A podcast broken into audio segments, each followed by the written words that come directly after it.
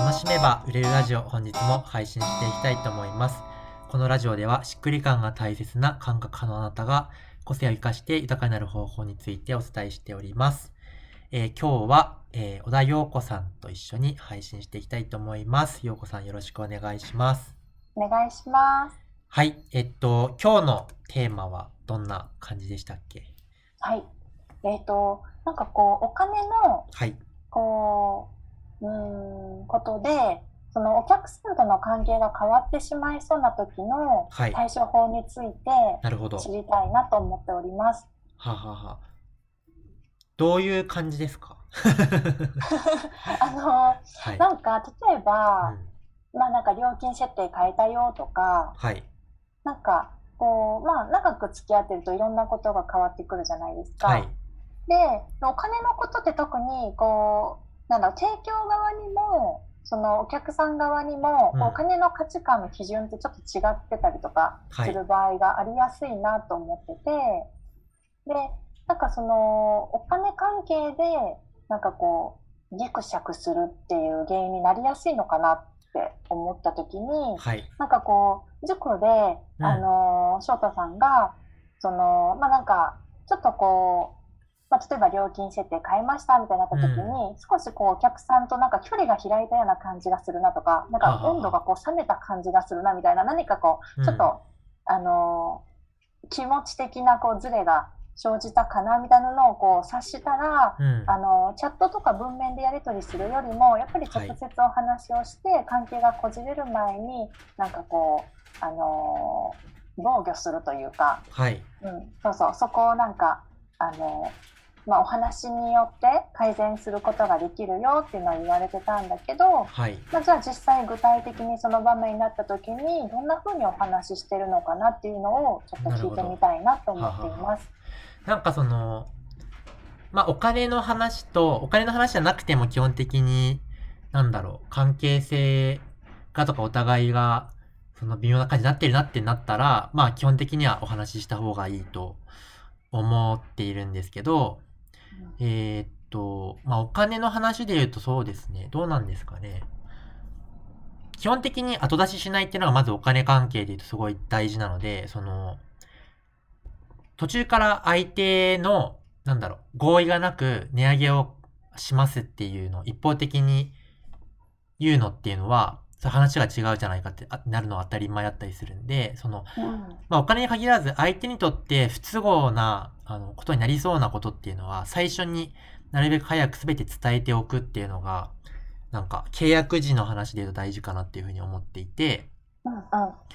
でお金で言うとまあそのじゃあ値上げしますよっていう時にうんとなんだろうまあ続けるか続けないかみたいな話が、えーあるわけですけどうんと、うんうんと、そうですね。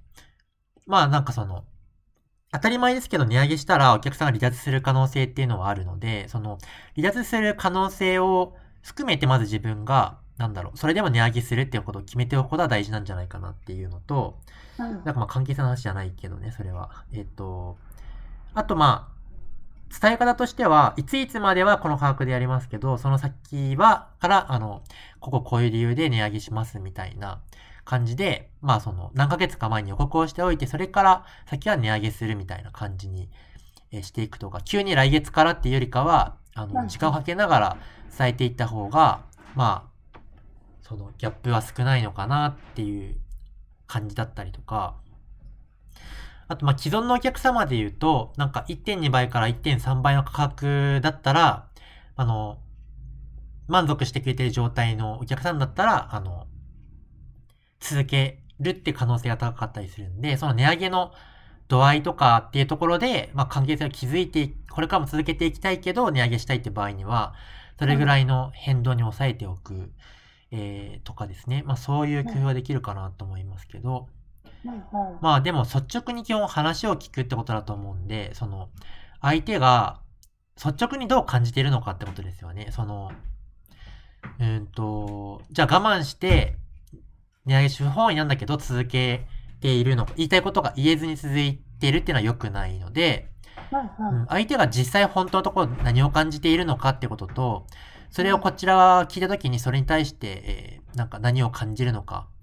えーっていうところで相手、お互いがそのすっきりした状態で続けるなら続けるっていうことができるとよくて、その、うんうん。だから文字、文字か、あの、顔合わせて話すかっていう話で言うと、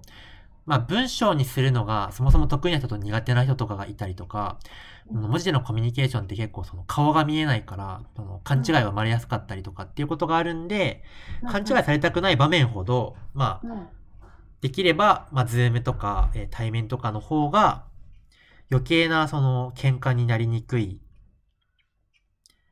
だから、勝手にその、文字だけのところに相手の表情とかイメージっていうのを、えー受け手が勝手に作り出しちゃうわけで、その時の作り出したイメージっていうのが、なんかその、意地悪な感じだったりとか、その、な信じられなくなるようなイメージを勝手に作り出す。不安が強い人とかそういう傾向があったりするわけですけど、なんか、そうになると嫌なので、うんと、そういうになる可能性があるなっていう話、繊細な話であれば、やっぱりお話ししながら伝えられた方が、まあいいのかなっていう感じですかね。なるほど。なんかさっき聞いてて、うん。うん。あの、あなたとの関係を続けたいっていうのがまず前提にあるっていうのが、なんか伝わってるといいのかなっていうのをちょっと感じました。うんうんうんうん。うんうん。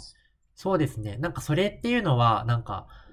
ビジネスの話だけじゃなくて、まあお友達とか仲間とかパートナーシップとかも全部そうだと思うんですけど、なんかどういう意図でそれを言ってるのかみたいな、その、なんかじゃあ本音を言ってそれがちょっと、なんだろう、ざわつくような言葉だったとしても、その前提、うん。前置きとして、これは、まあちょっと言うか迷ったんだけど、でもあなたとの関係を築い、これからやっていく中で、これを言わないで続けていくことはできないから、あの、つ伝えるねとか、続けていきたいからみたいな、その意図が見えてるか見えてないかで、その、見えてないと、じゃあこれって意地悪で言われてんのかなとか、その、うん。ってことは、あの、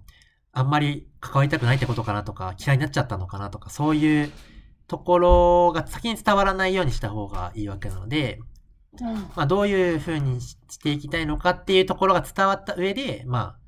あ、あの、だからこそ今伝えてるんだよね、みたいなところの話ができるかどうかみたいなのも大事ですかね。うんうん。本当ですね。それで全然受け取り方違いますもんねう。んうんうん。うんうんうん。だし伝えやすくもなるなと思っていう感じでいいんですかね。う。いい気がします。いい気もします。はい。うん。うんうんうん。まあ、お金の話に限らずそんな感じなので、なんか、ぜひ、あ、これちょっと微妙な話だな、お客さんと今ちょっと良くない感じになってるなって思ったら、うんぜひ、えー、対話をして試みていただけたらいいんじゃないかなというふうに思います。うん、なんか全てに共通する部分っていうのがめっちゃいいですね。うんうんうん本当にそう思いますね。コミュニケーションの、うん、ベースにこれがあると、本当にお互い安心して話せますね。うん伝えるべきことを。はい。はい。こんな感じで、ぜひ参考にしていただければと思います。では、このラジオはまた毎日配信していきますので、よかったらまた聞いてもらえたら嬉しいです。次の音声でまたお会いしましょう。バイバーイ。